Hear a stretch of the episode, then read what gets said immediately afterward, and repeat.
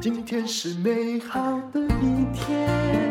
欢迎收听人生实用商学院。我们今天来聊一聊有关于结婚的经济学。我觉得这个观点挺有趣的。虽然呢，你会觉得很势利。在二十年前，我有一本书叫做《嗯，爱情以互惠为原则》。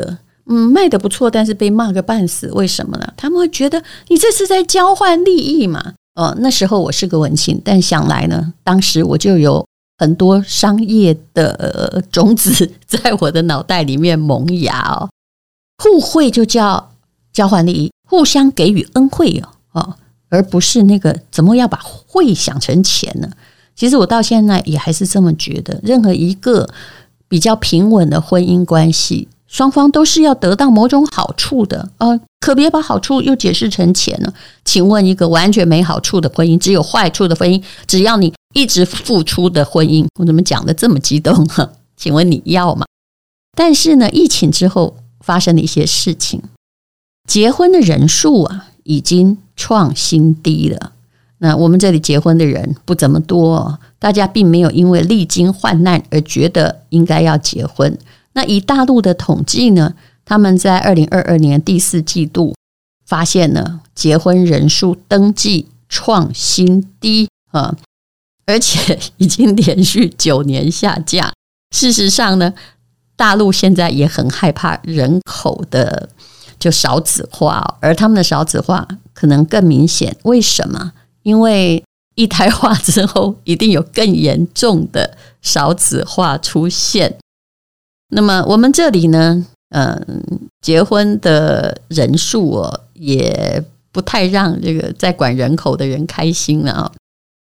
生小孩的数目也很少。现在台湾人养的猫狗已经比生下的小孩来得多了，这也是事实。哦，大陆的数据我现在找到了，他们在二零二二年呢，结婚的人数是六百八十三万对。那么，二零一三年，也就是九年前，结婚人数是一千三百四十六万对，哇，足足少了一半呢。那为什么年轻人不爱结婚了？也许是他们终于懂得婚姻经济学了。我们从这个角度来看呢，那么，婚姻到底是不是爱情的最佳结果呢？呃，不管你问年轻人还是问我们这些中年人呢，我们是马后炮。但回头一想，好像嗯、也不是。呃，很多女性甚至说，如果你不是规定，呃，就是说如果未婚生孩子不必承受什么社会压力啊，就像中南美洲一样，那么好像大家也不觉得是应该要结婚的。法国人很多过了一辈子哦，就是同居也没有结婚。现在的人呢，更没有想要早婚，早婚。在以前我们那个时代，大学毕业就结婚，每个人就会用说啊，好幸福哦，这样子来看你。可是现在，如果你大学毕业就结婚，爸妈很沮丧，觉得我养你到现在，你竟然一毕业就把自己嫁到，那对我的回馈在哪里？虽然大家好像不会直接的把它说出来，而且大家已经有一个相当可靠的数据，就是以目前年轻而言，哎呀，早婚是很不幸的。话说。当年也不是现在才早婚不幸啊，在我那个年代，我们班上同学真的有是在这个某个真的是听媒妁之言哈，爸妈之命，一毕业他就结婚了。不过我也要告诉你，他虽然这个女性事业有成，他们是结婚之后跑到美国去，当然也离婚了，也就是很早结的，很多也很早就离了。这并不是个别的案子，相信早结早离，离婚率的确很高。为什么呢？因为你在完全没有社会阅历的状况，你就结婚了，后来你可能遇到更好的人了。那我们从几个角度，从商业的角度来看婚姻好了。大学生自己有做了一个调查报告啊。像北京的清华大学，这是大陆最好的学校，他们曾经做过统计，统计什么呢？二零一四年啊，那个女性的择偶看重的条件，还有今年就疫情之后，女性择偶所要的条件，九年前，女性看重的是三个因素：上进心、专一，还有成熟。现在变成了脾气好、专一、有上进心。上进心跟专一还是有被需求的。如果我们不要看名次的话，但什么东西被换掉了呢？成熟变成脾气好，听起来也是一样的啦。哦，成熟不是等于脾气好吗？脾气好等于成熟吗？哦，但是我觉得这个有的人呢，嗯，这个还是一个词汇的问题。脾气好代表的是情商高，呃，那成熟的是指能够这个应对这个世界，还是有角度上的不同。但是脾气好就变成了首位哦。以前他的成熟是在第三名哦。那男性这边，哎，女性的择偶条件变了，男生这边没什么变。以前看重的是，你看大学生也还是有他肤浅的地方吧？啊、漂亮、孝顺、气质好。哎，现在孝顺不见了，现在是漂亮还是第一位？专一啊，气质好。那接下来呢？我们再来谈一下年轻人的整体社交状况。这是一篇论文呢，是有一位大学的人口科学研究院的院长所发表的。他说呢，现在的年轻朋友有一种叫做断亲式社交，断裂的断，亲戚的亲，也就是说。年纪越小的人越不喜欢跟亲戚攀关系啊。那之前像我们这年代有没有？嗯，哎呀，那个什么舅舅啊，也常到我们家；叔叔也常到我们家，觉得好像对你念什么学校都有一些管理权啊，就会说出他们的建议。可是到了现在呢，二十岁以上，你问他说：“哎，你姑姑是谁？”恐怕不太知道，或者是有事啊。通常有事是丧礼的时候，或者是如果你家里还有那种。大家族的，比如爷爷啊、奶奶，而且爷爷奶奶还相当富贵的话，哈，才有可能办一下家族的聚餐。这一代哦，就比较渴望自由的生活，亲戚显得非常非常不重要了。不像什么以前结婚，好像还要去问摸骨公，对不对？嗯，现在大家会觉得这样很荒谬，不爱跟亲戚社交。并不是意味着年轻人社交变少，而是哎，他们宁愿跟别人社交，甚至跟看不见的人一起讲话。我也有那些一直讲话，可是基本上完全没有见过面的朋友，见过面才觉得说啊，是你呀。呃，比如说呢，有人是专门一起听演唱会的，有人呢是哎在健身。的地方认识的，还有呢啊，王者荣耀就是你打电玩的时候认识的这些朋友陪你做某一件事情，但是你未必真的见过他，只是因为有共同爱好，所以这个叫做共同爱好的社交。所以呢，呃，你也许一个人呢，长久一个人。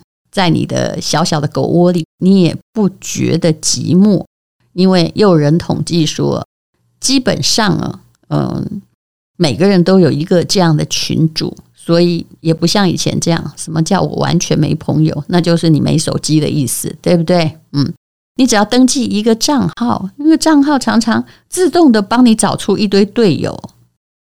那么谈到了婚姻的经济学。呃，有一本书哦我常常在看，这是北京大学唐涯的书。他在《钱从哪里来》这本书里面呢，他讲到了社交，还蛮有趣的。也就是说，只要一个国家的人均 GDP 超过一万美金，呃，我们大概已经超过，就在两三万的边缘了哈，就有三种消费情绪会形成主流，也就是。爱漂亮、怕死，还有孤独，所以对应着什么呢？颜值的经济、养老的经济，还有孤独的经济。书里面呢就解释的挺通透的。哎，这三种东西也是目前你如果有足够技术的话，往那儿发展，基本上是合乎世界的潮流哦。那讲到了婚姻啊，为什么很多人不结婚呢？其实我这样讲又越来越势利，可是你应该可以点头，因为结婚这件事情啊，它的收入啊，就是如果我们要谈成本跟收入的话，收入恐怕没变高，嗯，跟你的单身比较起来，但是成本真的好高啊啊！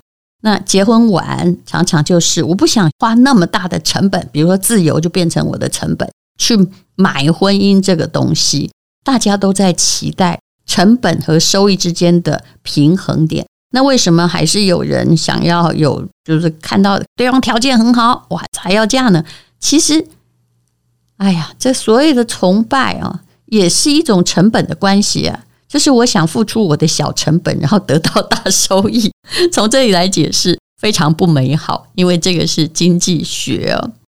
那还有人从经济来了解婚姻的行为哦。他说，呃，就是我们思考的重点哦，就是成本跟收益。这的确是有专家写过这样的文章哦。那如果你要买屋哦。然后还要生小孩，还要照顾彼此，还要帮对方做点家事，这些都是婚姻的成本。那婚姻的收益是什么呢？就是获得一个稳定的家庭感，提高人生的归属感。你看我话有没有越讲越虚？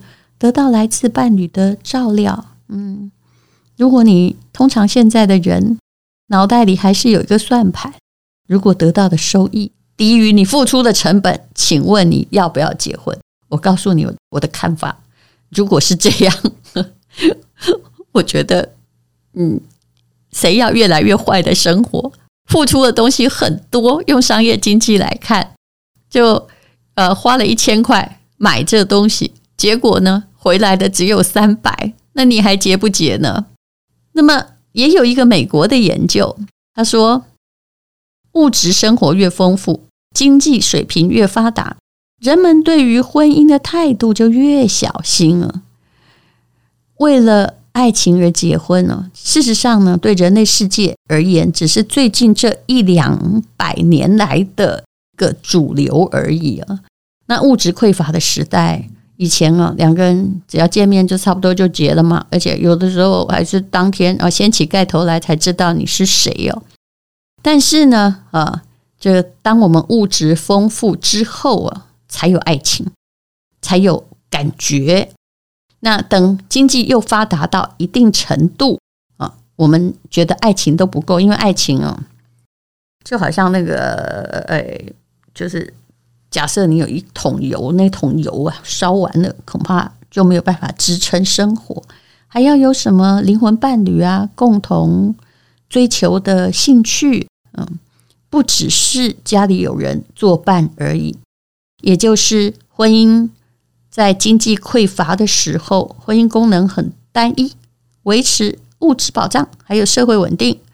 那么社会经济发达了，婚姻才有爱的感觉，有归属感，还强调哎呀长久的这种融洽感啊，然后共同追求着某一个目的。有关于婚姻的故事是挺多的啦，比如十三世纪的法国有个神学家阿伯拉，他爱上一个女孩，那么对方不同意，他就带着这个女孩私奔了。我看过这个故事哦。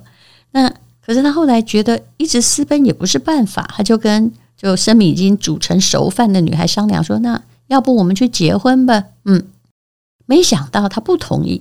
这个女生觉得婚姻呢会侮辱我们纯洁的爱情。所以从这件事里面，你可以看出，法国啊，在那个时代，爱情跟婚姻是不挂钩的。这就跟你去看路易十六的，他有老婆有情妇，而且都挺公开的，一个代表婚姻，一个代表爱情，还可以这么泾渭分明，哎，真的是蛮奇特的。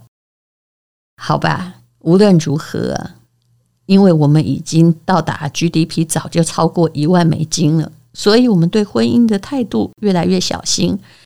事实上，大家都不想结婚，因为你不想付出过高的成本而没有收益，也是社会经济发展的一个趋势。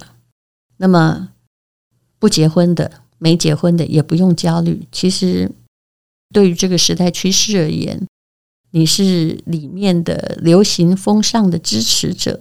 那么，已经结婚的呢？当然，我也不能说些什么啦。也就是，你本来就有你的时代，找到终身伴侣是我们那个时代的要求。还有一个数据，根据现代的大学有关于婚姻观的调查，发现呢，随着年龄的增长，从大一到大四啊。越来越要求伴侣的上进心，也就是当呃一个人呢年纪越来越大之后，他非常看重对象有没有上进心。就好像你爸妈问说：“哎，要交个什么样男朋友？”你总不会说是帅的吧？嗯哦，你一定说，请你交个有上进心的，不然我不会放心。什么叫上进心？上进心本身是。非常非常社会经济的，也就是你在这个社会上能够是不是有一席之地，还有是不是能够开创更多的经济实力的那样的能力。谢谢你收听人生实用商学院，今天我们讲的是不想结婚经济学。结婚的确是一个成本和收益关系，也许你会觉得这样太现实，但是想想。谁不是呢？难道你觉得结婚是做义工吗？是勇敢的一天，没有什么能够将我为难。今天是轻松的一天，因为今天又可以，今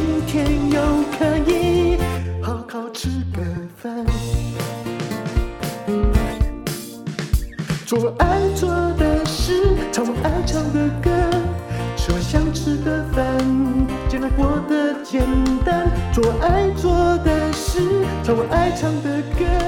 吃我想吃的饭，尽量过得简单，尽量过得简单。